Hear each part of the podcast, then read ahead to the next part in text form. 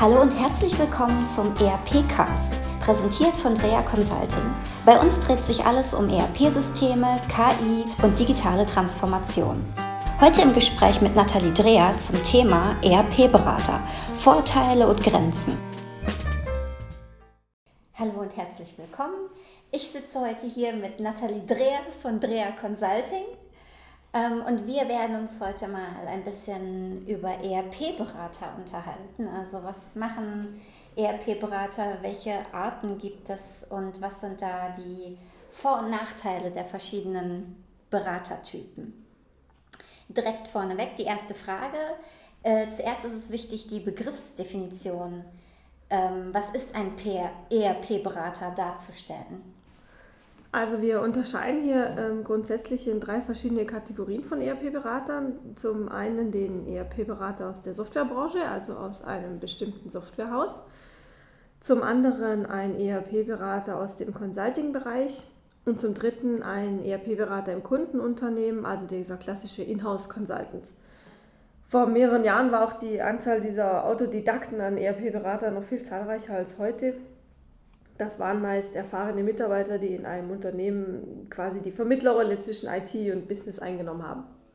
Haben sich denn die Anforderungen an einen ERP-Berater mittlerweile äh, verändert im Gegensatz zur Vergangenheit? Ja, ganz klar. Inzwischen sind die Anforderungen an die Ausbildung für ERP-Berater deutlich angestiegen. Dadurch hat natürlich auch der Akademisierungsgrad insgesamt und speziell auch für die Einführung von ERP-Systemen und ERP-Lösungen zugenommen. Da kann man also immer mehr auf theoretisch umfassend ausgebildete ERP-Consultants zurückgreifen, viel mehr als damals noch. Ähm, also wir haben vorhin gehört, es gibt ERP-Berater aus der Softwarebranche, also von einem speziellen Softwarehaus. Wann ist denn der Einsatz eines ERP-Beraters aus einem Softwarehaus überhaupt sinnvoll? Also ein ERP-Berater aus einem Softwarehaus ist dann sinnvoll, wenn es um die Darstellung der Fähigkeiten genau dieser Software geht, ähm, wenn es um spezielle Anforderungen an genau diese Softwarelösung geht, wenn es um die Anwendung von Best-Practice-Wissen zu genau dieser Software geht. Oder auch ähm, in der Pre-Sales-Phase, da werden auch sehr gerne diese ERP-Berater aus einem Softwarehaus als Ansprechpartner herangezogen. Ähm, wenn man einen Berater aus einem Softwarehaus engagiert, besteht dann nicht die Gefahr, dass dieser Berater gar nicht neutral ist? Ja, genau. Also das ist die große Gefahr, wenn man einen Berater aus einem Softwarehaus verpflichtet. Dessen Fokus liegt natürlich auf seinem System und auf den Modulen und Funktionalitäten von seinem System. Der Fokus liegt nicht auf den unternehmensübergreifenden Prozessen des Kunden, also des Unternehmens. Das ist ganz klar die große Gefahr, wenn man einen Berater aus einem Softwarehaus engagiert. Und was kann man da jetzt äh, tun?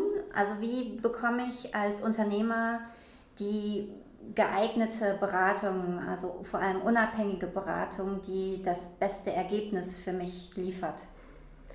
Also um wirklich sicherzustellen, dass man eine individuelle und natürlich auch bestmögliche Beratung erhält, empfiehlt es sich natürlich, einen unabhängigen Berater zu engagieren. Nur dann hat man nämlich auch die Garantie, dass kein weiteres Unternehmen dahinter steckt, das seine Produkte oder Dienstleistungen verkaufen möchte oder eben genau auch die in den Vordergrund stellt.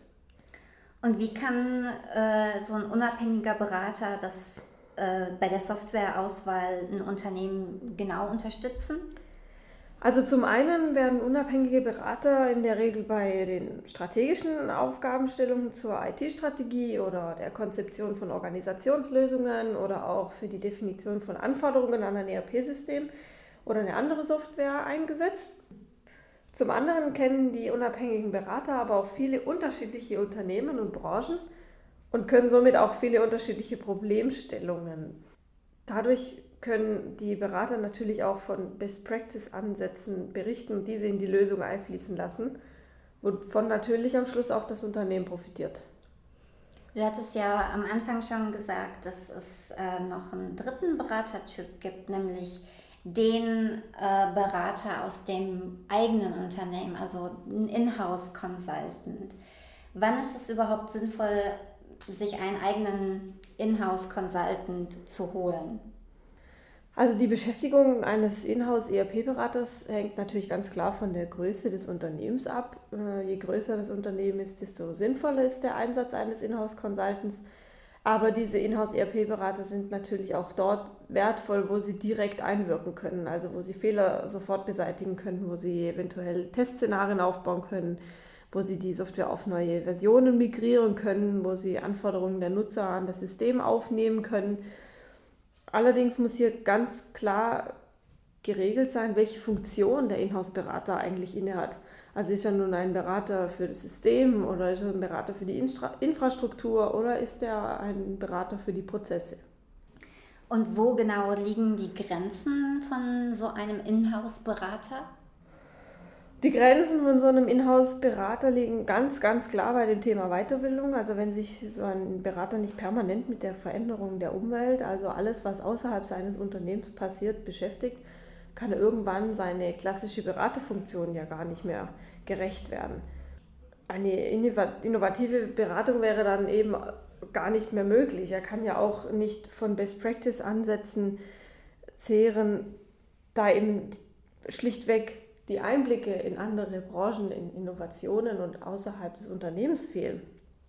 Dadurch würde sich natürlich auch eine Art Betriebsblindheit einstellen. Also das ist schon die ganz große Gefahr bei Inhouse-Beratern.